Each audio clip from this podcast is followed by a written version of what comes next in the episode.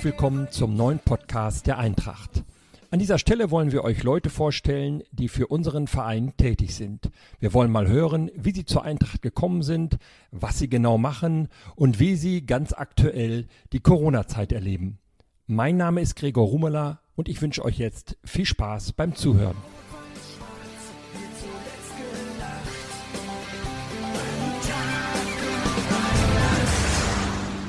Er ist gefühlt 24 Stunden am Tag für die Eintracht im Einsatz und das sieben Tage in der Woche.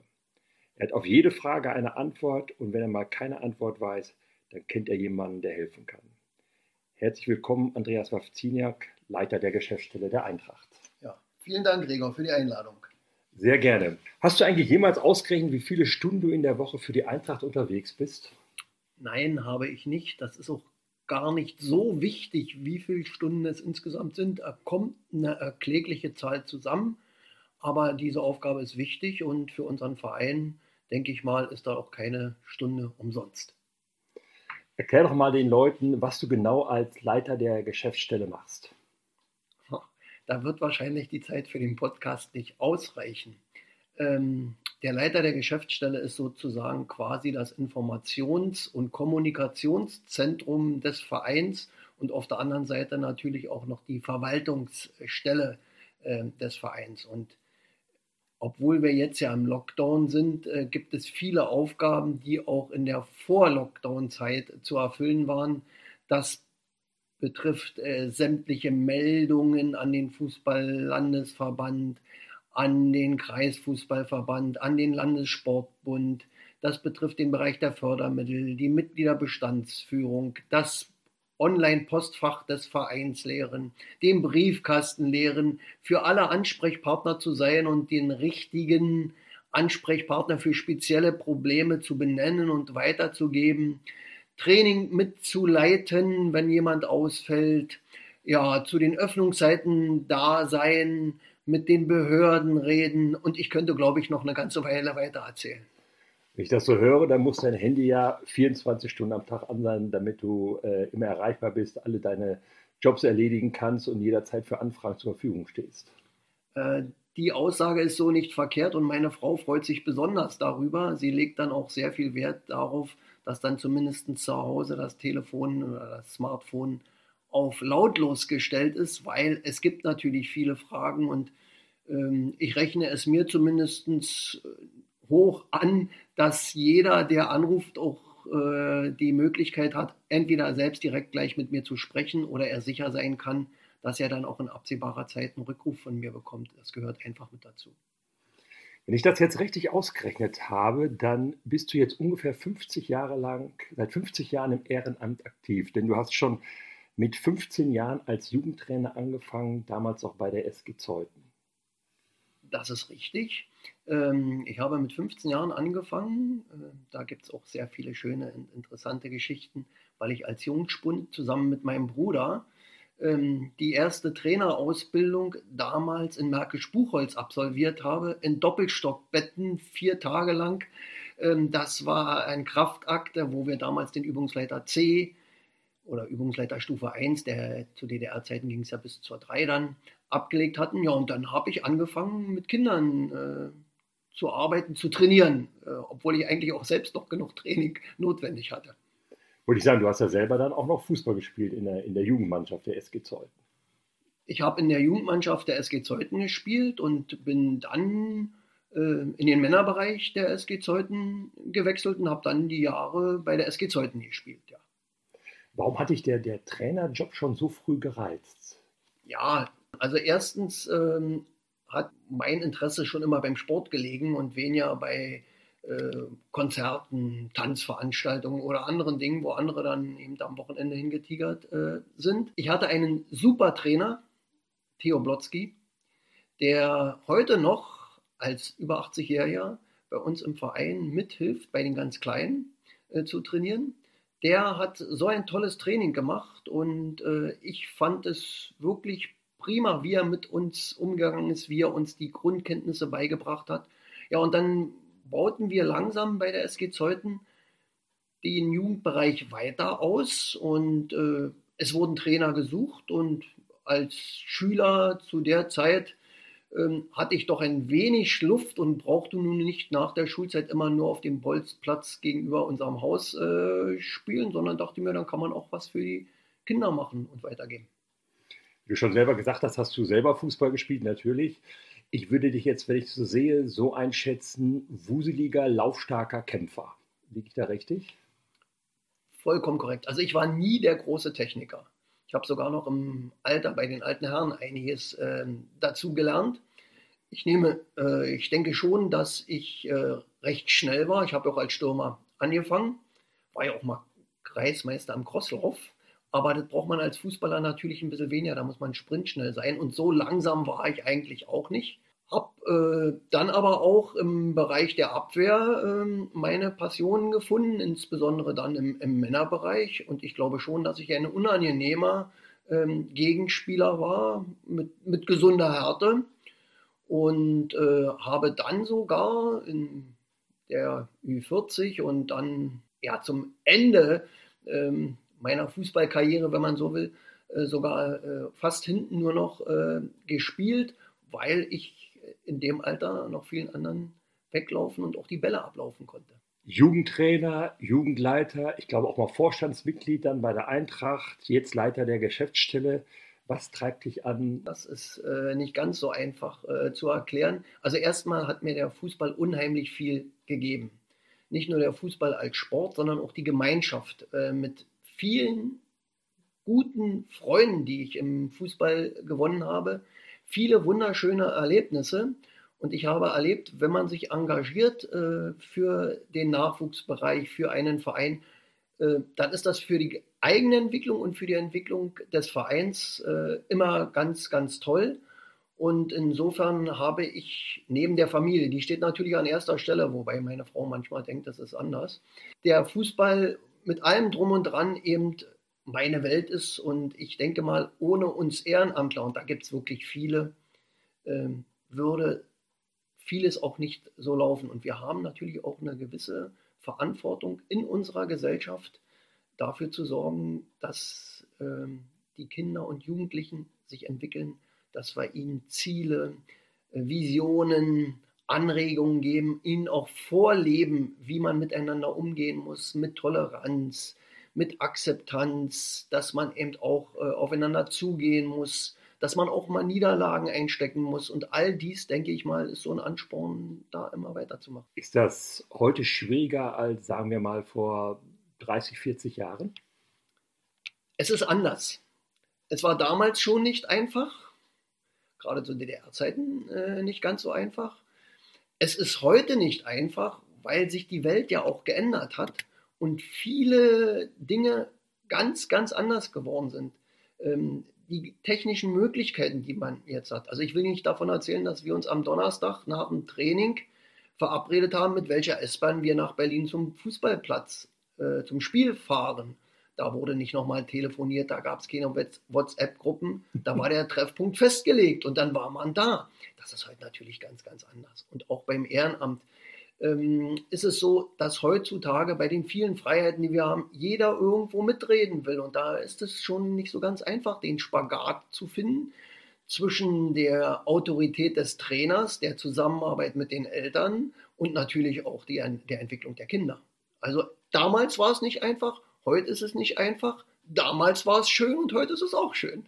Gibt es außer Theo Blotzky als dein Trainer in der Jugend noch andere Personen, die dich geprägt haben für, fürs Ehrenamt? Ja, natürlich gibt es viele, die man sagen würde, die haben einen wesentlichen Anteil daran, dass man diesen Weg gegangen ist. Also ich denke an den leider im letzten Jahr verstorbenen Günter Kurzhabe, unser Kutze. Ein, eine Perle von Mensch, der für den Fußball gelebt hat wie kein anderer. Der hat alles dem Fußball untergeordnet. Der hat mich auch unter die Fittiche genommen. Ähm, ganz, äh, ganz toll. Unser damaliger äh, Sektionsleiter Fußball bei der SG Zeuthen, der Gerhard Kalweit, äh, ein hervorragender Mann. Später dann natürlich Gerhard Krüger, muss ich unumwunden sagen, ein, ein Vorbild sondergleichens, der mich in vieles auch noch zusätzlich eingeführt hat und mir immer wieder gesagt hat, da noch und dort noch. Und äh, also da gibt es eine, eine ganze Reihe äh, von Leuten, die und natürlich äh, Hansi Exner äh, nicht vergessen. Also es gibt eine ganze Reihe, die mich da äh, mitgeformt haben, würde ich sagen. Der Name SG Zeuthen ist jetzt schon einige Male gefallen. Viele der Jüngeren wissen gar nicht, dass die, der SC Eintracht Meersdorf-Zeuthen früher aus zwei Vereinen entstanden ist. Einmal aus Eintracht Meersdorf und SG Zeuthen. 1991 sind die dann zusammengegangen, die beiden Vereine. Fandest du das auch jetzt im Rückblick richtig, diese Fusion? Also ich fand es schon damals gut. Da war ich sicherlich einer der wenigen bei der SG Zeuthen. Äh, da hat sich dann aber letztendlich die Vernunft durchgesetzt. Und ich muss heute sagen, das war genau der richtige Zeitpunkt und auch genau der richtige Schritt. Zwei Vereine, durchaus ambitioniert, durchaus nicht immer befreundet, ähm, wobei die einzelnen Personen durchaus sehr gut miteinander konnten.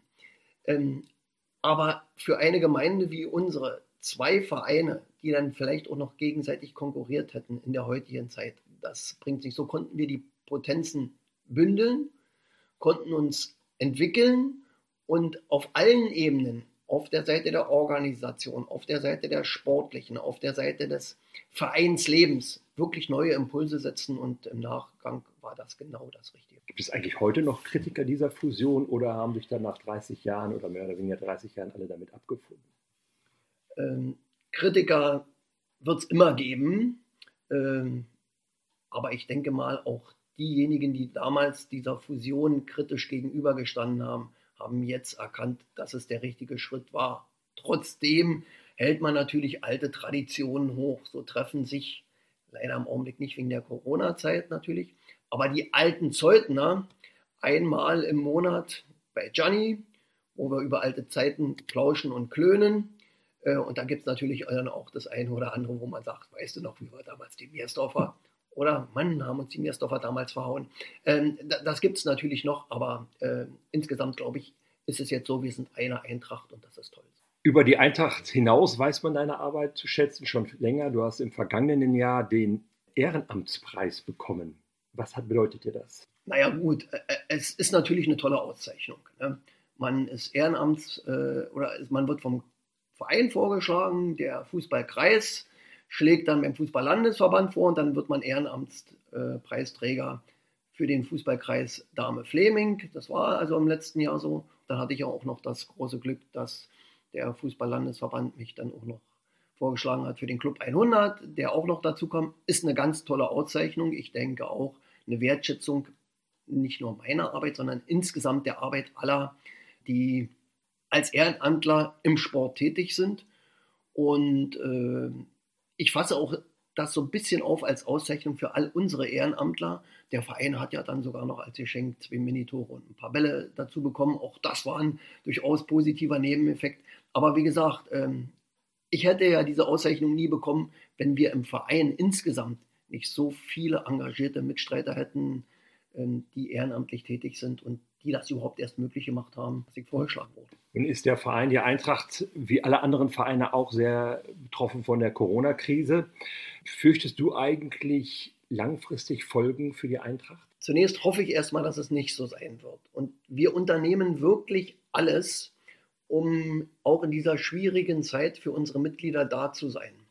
Wir haben verschiedenste Aktivitäten, gerade in der Vorweihnachtszeit äh, gehabt, wo die Trainer zu den einzelnen Kids, ob Junge oder Mädchen, wir haben ja auch einen sehr interessanten und wichtigen Mädchen- und Frauenbereich unterwegs waren.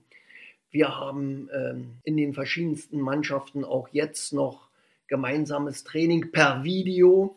Wir dürfen ja nicht draußen trainieren. Wir haben für die Trainer die verschiedensten Dinge organisiert mit Online-Weiterbildung. Wir sind ständig im Kontakt. Wir sind dabei, gerade noch unsere Mitgliederbestände auf den aktuellen Zustand zu bringen. Es, wenn einer umzieht, meldet er ja seine neue Adresse im Regelfall nicht. Und äh, es gibt also viel zu tun und wir haben bisher noch keine äh, Corona-bedingten Austritte im Verein. Auch das spricht für uns. Und ich denke, solche Aktivitäten wie Scheine sammeln für Vereine, was wir ja bei Rewe mitgemacht haben, oder wo wir andere Dinge angeschoben haben, zeugt äh, doch dafür, dass unsere Gemeinschaft recht stabil ist. Aber insgesamt, glaube ich, äh, wird es schwieriger werden, diese Begeisterung für den Fußball weiter so aufrechtzuerhalten, wie es mal vor Corona war. Da müssen wir uns also wieder neu erarbeiten. Wir können keine Schul-AG mehr machen. Das ist ein ganz wesentlicher Aspekt. Ähm, wir müssen dafür sorgen, dann, dass die gerade Kinder und Jugendlichen wieder rauskommen, am Ball was machen können, damit sie eben nicht nur am Smartphone oder am Laptop und äh, die verschiedensten Streaming-Dienste nutzen, ähm, um da was zu machen, sondern sportliche Aktivität, sich bewegen, äh, das ist wichtig. Beim ersten Lockdown war es ja auch dank des sehr ausgeklügelten Hygienekonzepts der Eintracht möglich, sehr früh wieder auf den Platz zu gehen, zumindest in kleinen Gruppen. Das stimmt. Also äh, das ist ja auch eine Aufgabe von der Geschäftsstelle, alle aktuellen Informationen, egal aus welcher Richtung sie kommen, ob sie aus der Politik kommen, also von der großen Politik, ob sie auch vom Landkreis kommen, äh, ob sie von der Kommune kommen, da haben Hansi, also Hans-Jürgen Exner, alle sagen ja nur Hansi, ist auch richtig so, Hansi und ich hier, hier viel äh, reingesteckt. Und sobald äh, wir wussten, es wäre möglich, individuell zu trainieren, hatten wir unser Hygienekonzept schon fertig. Als es darum ging, in kleinen Gruppen zu trainieren, hatten wir unser Konzept fertig und konnten auch gleich anfangen. Und als wir ähm, mit dem Individualtraining anfingen, ähm, um wieder auf das 24-Stunden-Telefon äh, äh, zu sprechen zu kommen, hat das Telefon bei mir nur geklingelt, denn es stand in den sozialen Medien, Eintracht Mirsdorf-Zeuthen beginnt mit dem Training. Und woher überall Anrufe kamen, das war, war unglaublich und denen zu erklären, wir haben Hygienebestimmungen, wir halten die auch ein, wir haben ein Konzept dafür und wir können nur das machen, was als Vorgabe gegeben ist, nämlich erstmal Individualtraining und nicht alle fünf Meter jemand Individualtraining, sondern auf unserem Kunstrasenplatz hier, den kleinen, den wir haben, eben immer nur ein Kind mit einem Trainer und dann ein Zeitmanagement erarbeitet mit Wartezonen, wo die Kinder sitzen konnten, mussten, die Eltern durften nur abgeben und, und, und, und. Also äh, ich denke mal schon, da war viel Arbeit drin, aber es hat sich gelohnt, weil wir dadurch natürlich wieder die Möglichkeit hatten, die Kinder, gerade die Kinder und Jugendlichen, äh, an den Ball zu bringen. Und dass natürlich der Männerbereich auch nicht böse darüber war, ist ja auch ganz klar. Männer- und Frauenbereich muss ich natürlich dazu sagen.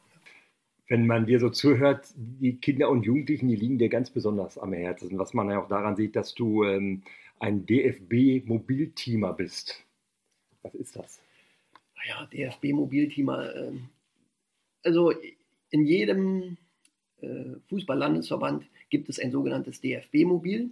Das hängt mit dem Masterplan äh, zusammen, wo also aus, speziell ausgebildete DFB-Mobilteamer, also Trainer, ähm, zu den Vereinen fahren, dort Mustertrainingseinheiten durchführen für Kinder und Jugendliche, mit den Trainern hinterher äh, das alles auswerten, den Trainern auch in der nächsten Zeit für Konsultationen zur Verfügung stehen, nach einem Jahr besuchen wir im Regelfall den Verein dann nochmal, gucken, was hat sich getan, wie entwickelt es sich.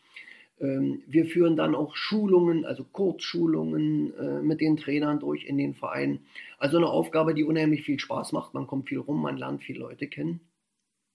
Und äh, es war ja, als ich aufgehört habe, äh, als mit dem Fußballspielen und eben auch als, als Teammanager damals der, der ersten Männermannschaft hatte ich ja gesagt, ich möchte ganz gern wieder mit den ganz Kleinen anfangen, denn es ist ganz wichtig, dass wir bei den Kleinen die Liebe zum Ball, die Liebe zum Sport entwickeln, die Begeisterung, damit sie sich dann entwickeln können. Und das habe ich mir dann irgendwann wieder, so wie damals mit 15, äh, erfüllt und habe dann eine ganze Weile neben anderen Mannschaften natürlich dann auch die G-Union, also die Bambinis, trainiert. Das, ist, das macht unheimlich viel Spaß.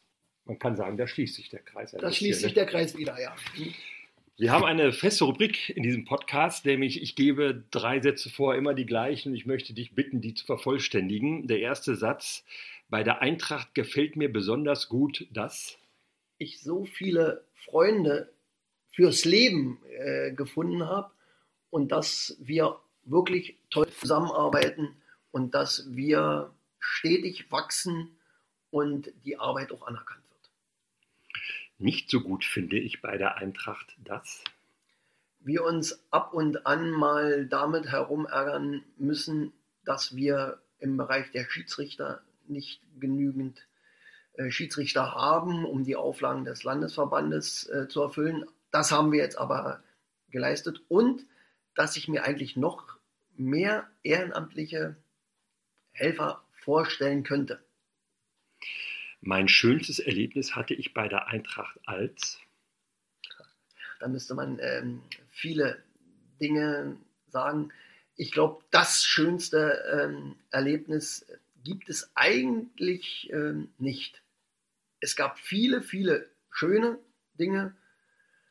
Wir sind zweimal Fair Play-Sieger geworden äh, im Fußball-Landesverband. Das äh, ist eine ganz, ganz äh, tolle Sache, die manchmal so ein bisschen in Vergessenheit äh, gerät. Und dass äh, wir das auch das dritte Mal geschafft hätten, wenn nicht der Fußball-Landesverband plötzlich die Regeln geändert hätte, äh, geändert hätte damit wir es nicht nochmal schaffen, ähm, ist eine ganz andere Frage. Natürlich der Aufstieg der ersten Männermannschaft, äh, unsere A-Junioren, natürlich mein 100. Tor. Also das, es gibt äh, viele Dinge, viele, viele, viele schöne Sachen. Nicht die eine Sache. Bei dem 100. Tor muss ich nochmal nachfassen. Das war im Jahre 2012. 100-jähriges ähm, Bestehen der Eintracht, letztes Spiel, Landesliga, der Aufstieg stand schon fest und du wurdest eingewechselt. Und jetzt bist du dran. Ja, ich wurde, ich wurde eingewechselt. Ähm, das hatte mir damals der damalige Trainer Kutte Welzel versprochen, weil ja bekannt war, dass ich als Teammanager aufhören wollte. Und wir hatten ja vor dem Spiel, die Jungs hatten sich wirklich was einfallen lassen. Wir sind mit beim Aufwärmen, danke an die Trikots, äh, umgelaufen und der Trainer von Rüdersdorf, den ich auch ganz gut kannte, der sagt, du läufst hier mit du willst doch nicht etwa noch spielen. Ich sag, mal schauen wir mal. Und Norbert hat mich tatsächlich eingewechselt. Ja, und dann hatte ich das Glück, dass einer der vielen guten spielerischen Ideen von Sebastian König dazu führte, dass der Pass da ankam, wo ich stand. Ich habe jedenfalls ein Tor gemacht. Wer das mal sehen will, der kann bei YouTube einfach auf Team Jahrhundertes Tor eingeben, der kann es dann sich anschauen. Vielen Dank, dass du zur Verfügung gestanden hast und ähm, weiterhin viel Erfolg bei deiner Arbeit und auf dass wir uns bald hier bei Fußballspielen am Wüstemarker Weg wiedersehen. Ja, ich bedanke mich für, für die Einladung und wünsche uns allen, dass wir A, gesund bleiben und bald wieder unserem geliebten Fußballsport nachgehen können. Dankeschön.